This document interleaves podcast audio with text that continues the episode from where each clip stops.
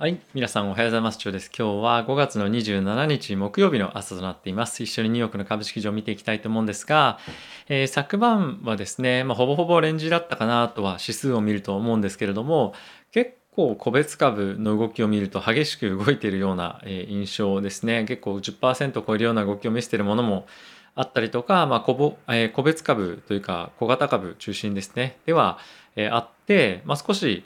えー、ボラティティを感じた方っていうのも意外と多かったんじゃないかなと思っています。まあ、昨日 GAFAM を中心にですね、そういった大型銘柄に関しては、まあ、そこまで動きがなかったということで、えー、全体の指数としては、まあ、比較的落ち着いていたんではないかなと。まあ、その中でも少し、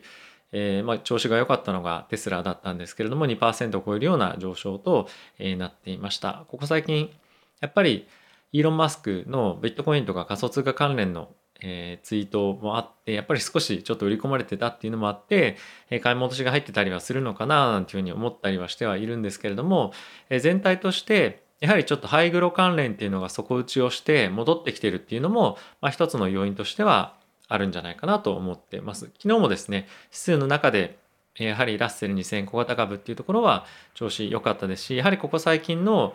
金利の低下っていうところに少し安心感を感じて買われているんではないかなと思っています。まあ、ただし逆に言うと、まあ、今ちょっと寝頃感で拾われてるとは思うんですが、僕はですね、やっぱりここ上がって きたとしても、あまりその、いい会話ではないなと個人的にはやっぱり思っていて、今後やっぱり金利の、金利の上昇ですとか、まあ、雇用の回復っていうのが、今後おそらく1ヶ月後ぐらい、えっ、ー、と、7月の頭の雇用統計とかですね、まあ、そのあたりにかなり強く回復してくる可能性もあるので、まあ、こういうような情報が、上昇が続くのも短期的かなとは思ってます。なので、あんまりこのあたりで上がってきたからといって、あ、ハイグロ回復かみたいな、あの感じには、まあ、なるべきじゃないかなと思ってます。なので今は、基本的には本当に、まあ、いい銘柄、基本的にそのハイグロだから買いみたいな感じじゃないですけど、あの、何も好転してないがちょっと割安みたいな銘柄って結構あると思うんですよね。なのでそういった銘柄を買ってたりすると僕は結構痛い目なんじゃないかなと思ってます。まあこういう時は本当に手堅く、まあ、 GAFAM、FANG とかじゃないですけどそういったところに、ま、資金を入れるとか本当に決算がいいところに、まあ、僕は集中して入れた方がいいと思いますしあの決算がいいっていうのだけで買うっていうのも良くないと思います。じゃあ何で 買えばいいんだよっていうふうなのはまあると思うんですけども、あの、 GAFAM 銘柄、 FANG っていうのは、ま、置いておいて、やっぱり今後の金利上昇のストーリーとか、まあ、とは人々が雇用されて、ま、戻ってきますと。じゃあそういう時に、あの、生活にしっかり根付いたものに対しておそらくお金は確実に使われていくので、まあ、しっかりとしてキャッシュフローが見込めるところっていうのが、まず一つは重要なんじゃないかなと思ってます。やっぱり決算は良かった悪かったっていうのはアナリストの予想と比較して良かった悪かったっていうだけであってやっぱりその実態の株価を反映してるかどうかっていうのはまあ全然別な話だと思うんですよね。なので決算が良かったのが買いなのかっていうとま非常に難しいんですけども、ま、やっぱりしっかり会社のガイダンスをまあ B としてきて、まあ、会社のガイダンスっていうのは結構コンサバなことが多いんですが、まあ、しっかりと会社の計画通り、あのー、成長しているっていうところが、まずは一つ、まあ、重要なポイントなんじゃないかなと思ってます。すいません、ちょっと咳が、喉が痒くて。はい、えっ、と、指数一緒に見ていきたいなと思ってます。ダウがですね、プラスの0.03%、S&P がプラスの0.19%、ナスダックがプラスの0.59%、ラッセル2000がプラスの1.97%となっています。えー、金利の方はですね、米国10年債は1.578ということで、まあ、若干上がってますけども、まあ、上がってるうちに入らないぐらいな動きしかしてませんね。はい。えー、セクターで、えー、見てみても大きく、まあ、買われているところっていうのは、まあ、特筆してここっていうのは、えー、ないかなと思ってます。昨日は本当にあの大型銘柄フラットだった一日だったと思うので、大きな動きはなしというような感じですね。 GAFAM で一番大きく動いているところも、まあ、Google のプラス0.74%といったところで、まあ、本当にほぼ動いてないって言っても過言ではないぐらいな今水準かなと思っています。はい。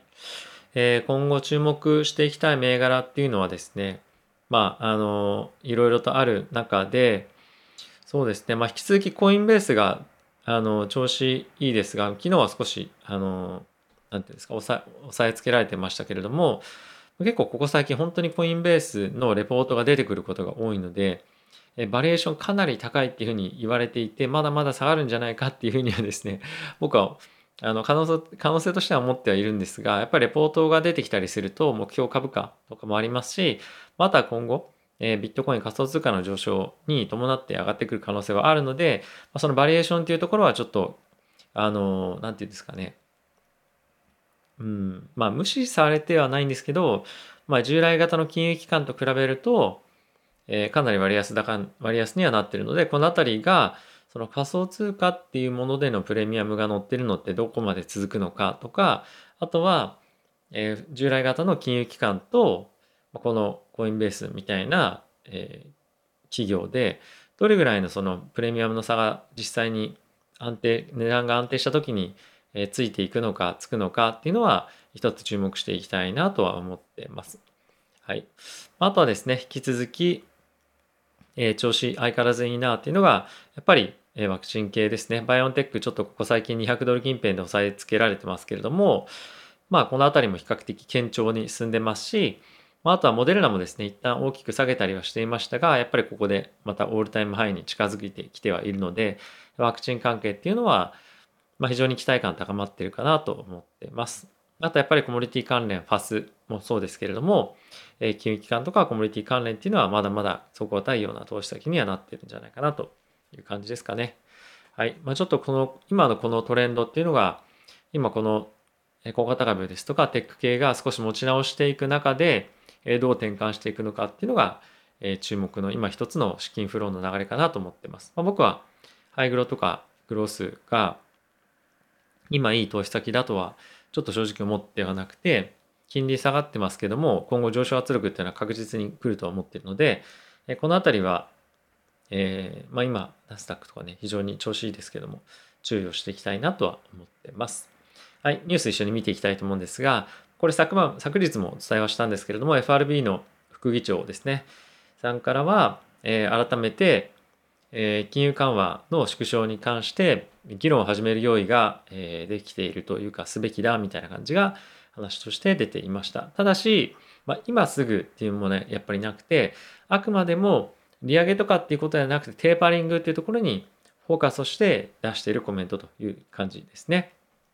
で、え、今年いっぱいでこの物価というものに対して求めている水準っていうのはある程度達成できるんですが、やっぱり一番の注目は雇用と。なんで、今後数ヶ月間の雇用統計っていうのを見て、テーパリングの時期をある一定程度決めて、そこに向けて事前に、市場とコミュニケーションしていく。FOMC なんかを通じて、外について発信をしていくっていうのが今後行われると思うんですけれども、なのでますます本当にこの雇用の数字っていうのがめちゃくちゃ重要になってくるので、えー、毎月の第1週目の金曜日、今だと日本時間の夜中、あじゃなくて夜の9時半ですね、21時半を、え、もう見逃しなくみたいな感じで注目していった方がいいんじゃないかなと思ってます。はい。あとはですね、え、ジョンソンジョンソンのワクチンで新たに欧州で死亡例っていうのが出ました。今アメリカの方では、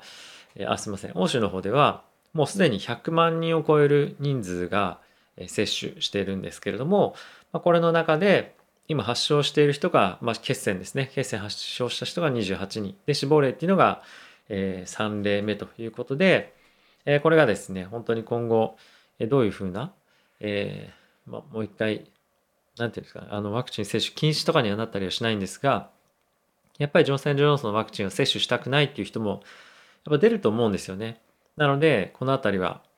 えー、まあ、どういうような対策っていうのが行われるのかっていうのは、注目かなと思ってます。株価もですね、ちょっとやっぱりジョンソン・ジョンソン買うのとかって少し不安だったりするかなとやっぱ思うので、このあたりのニュース、ジョンソン・ジョンソン持ってる方は追っておくべきかなと思います。はい。あとはですね、えっと、やっぱバイデン政権がインフラ政策の一環として、ユニバーサリー、まあ、世界中で最低の税金の額っていうのを決めておくべきなんじゃないかとかっていう議論がありましたけれども、これがですね、7月に合意をされるような今ターゲットとして G7 の間でまずは始めるということが、まあ、ある程度決まってきているそうです。でこの国際課税のシステムっていうのは、数ヶ月数週間以内ですねにある程度の草案ができてくるということなんで、まあ、これが企業の収益を圧迫するのかどうかっていうところが一番の注目かなと思ってます。まあ、ある程度もう、えー、そういう租税回避っていうものを、してきている企業が徐々に徐々に あの自分たちで先に税金を払うような取り組みっていうのはもうすでにしてきてはいるのと、まあ、あとは、まあ、一定程度対策っていうのはしてくるとは思うので、まあ、いきなり収益がバツンと落ちることはないと思うんですですけれども、まあ、この辺りがどれぐらいのインパクトがあるかっていうのは注目かなと思ってます。まあ、そもそもこういったのに該当してくる企業例えば GAFAM とかってキャッシュがものすごくあるのでそれでビジネスの発展に大きく影響を受けるとかっていうのはそもそもないのでそんなには影響ないんじゃないかなと個人的には思ってます。はいまあ、そんな GAFAM の一角の Amazon ですけれども、まあ、薬局のですね実店舗っていうのを今後展開していくということが、まあ、報道されていました。でこれすぐにやるかっていうとそういうわけではなくて、まあ、彼らが、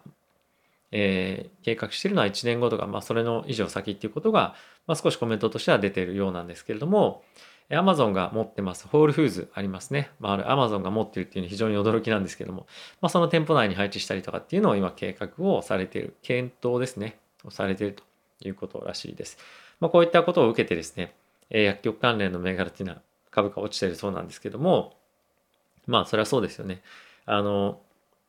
こういった流れにもしなってくるようであれば、本当にアマゾンが全ての業種、業態で、あの、まあ、入ってきて価格価格破壊だとかいろんな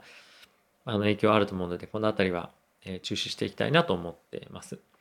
はい、あとはですね Amazon は、まあ、映画制作会社 MGM 今回は買収ということでまあ自分たちで Netflix みたいになっちゃおうみたいな感じですよねノリ的には。えー、彼らも今後は自分たちもコンテンツえ作っていって、まあ、Netflix みたいに今配信もしてますし、まあ、そちらの方のあの視聴があまりまだ伸びてはないと思うので、そのあたりでもしっかりとお金を取れるように、例えば有料の映画を出して、そこで買ってもらえるようにとか、そういったところでの収益を今後目指していくということだと思うんですが、このあたりは今後どういうふうにサービスが展開されるかっていうのは、まあ企業としてもそうなんですけども、あの個人独自の視点という意味でも興味深いなと思ってます。Amazon のプライムは僕も使ってますので、そういったところより充実すると嬉しいなと思ってます。はい。あとはですね、エクソンのエクソンモービルの株主総会で、えー、いろんな、まあ、ヘッジファンドとかですね、まあ、そういったところとかが今提案しているのが、えー、気候変動変動に関連した、まあ、知識を持っている人だとか、そういった方向に推し進めるべきだっていうふうに言ってる人をですね、えー、東島役会に、まあ、推薦をして、今4人推薦してるんですが、えっ、ー、と、今1000人の集計のを行っているということらしいです。で、少なくとも2人、す、で、にもうその推薦を受けた人が、え、当確当選っていうていうかあの選出されているようで、まあ、もしするもしかするともう一人入るかもしれないということですね。でやっぱりこの気候変動に対しての動きっていうのとか、まあ、非常にやっぱり今企業としては重要になっていてでこれヘッジファンドがアクティビストとして言ってるだけかっていうとそうではなくて世界最大の運用会社のえー、ブラックロックもこれの提案にまたあの賛同をしています。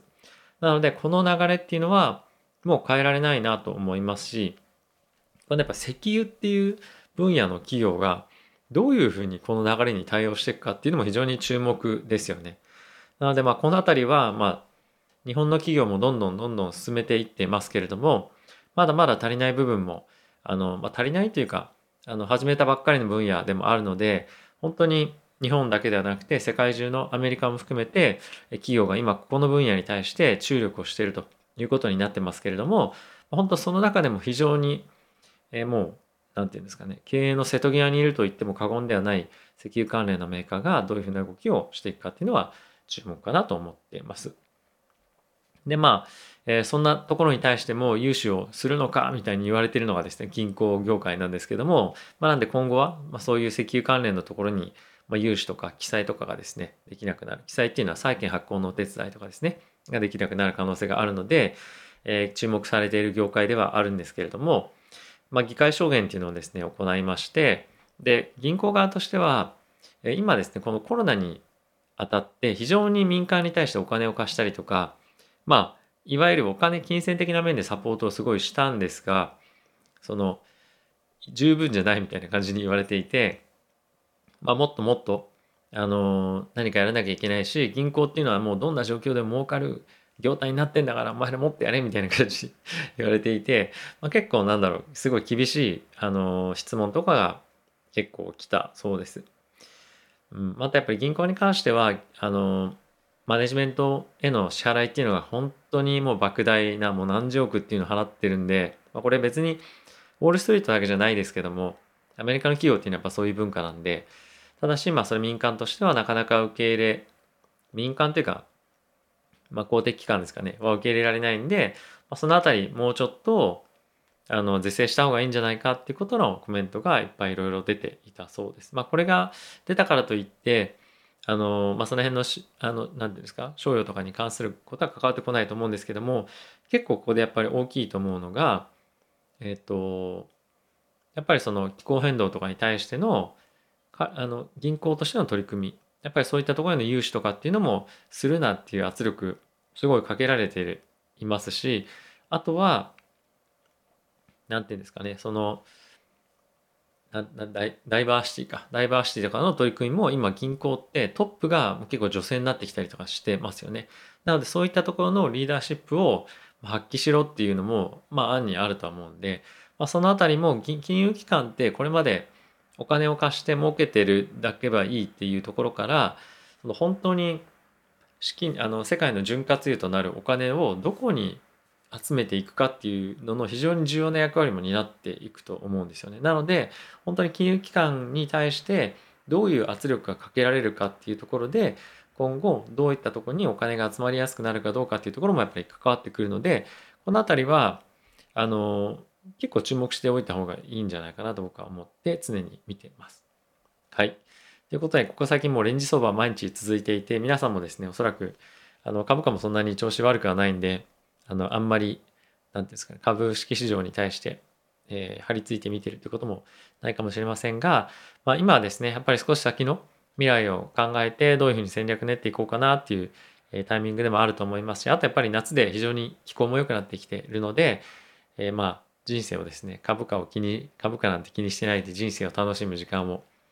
え、使うっていうのは非常にいいことかなと思うので、えー、ぜひですね、え、そうしていただければと思いますし、まあ、もしよければ、あの、コメントとかもしていただけると僕も嬉しいです。まあ、どんなことしました？でもいいですけど、もう何でもいいんですけど あの、コメントを本当にしていただくと僕は毎回すごく嬉しいので、ぜひよろしくお願いします。応援してくださる方は、えー、チャンネル登録だったりとか、ベルボタンを押していただけるだけでも本当に嬉しいです。ということで、また次回の動画でお会いしましょう。さよなら。